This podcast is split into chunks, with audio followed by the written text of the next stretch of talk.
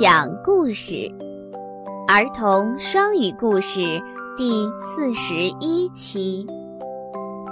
春天这个绿色的季节，Spring in the green season. Spring is coming.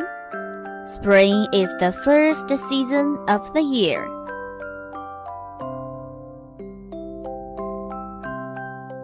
春天来了，春天是每年的第一个季节。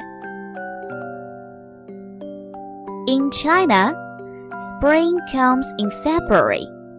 It is still cold, but it is getting warmer and warmer. The days get longer and longer.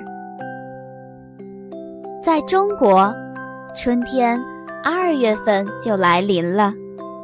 那时候还是很冷，但是会越来越暖和，白天也越来越长。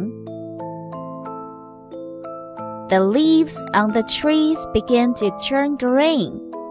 Then they come up green leaves in the spring wind on the ground.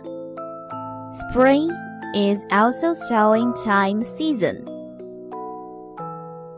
树上的叶子开始变绿了，沐浴春风的大地也长出了嫩芽。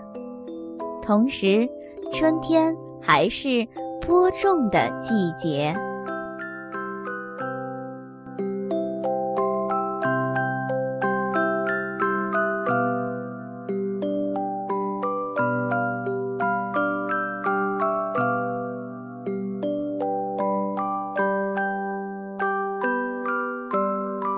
Música